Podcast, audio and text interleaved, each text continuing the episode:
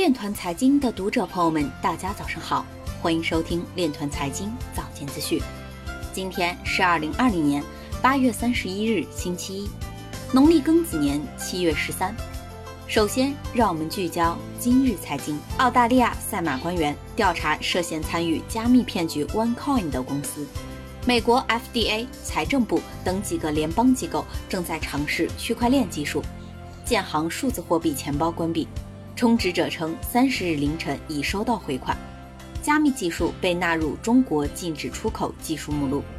近百分之八十九受访者认为，数字资产未来三年对其所在行业至关重要。七月份，加密钱包下载量高达三百五十万，活跃用户同比增长百分之一百一十。多位 Faircoin 矿工反映，长时间接不到机器人提出的交易。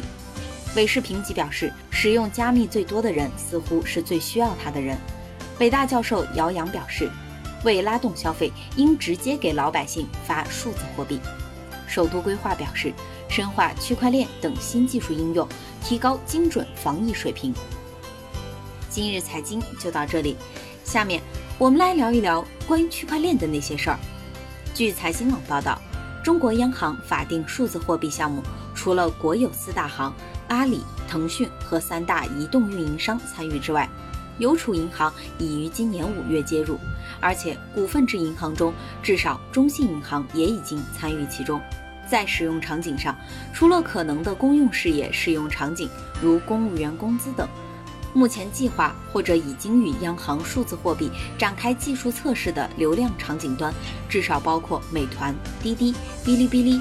字节跳动和一款服务政企的办公应用蓝信，知情人士表示，无论是股份制银行还是流量场景端，其发挥的作用不是国有大厅二层投放地位，更接近二点五层，即 APP 本身并不具备开立数字人民币钱包的功能，只能以应用程序接口 API、软件开发工具包 SDK 形式接入大行的数字钱包。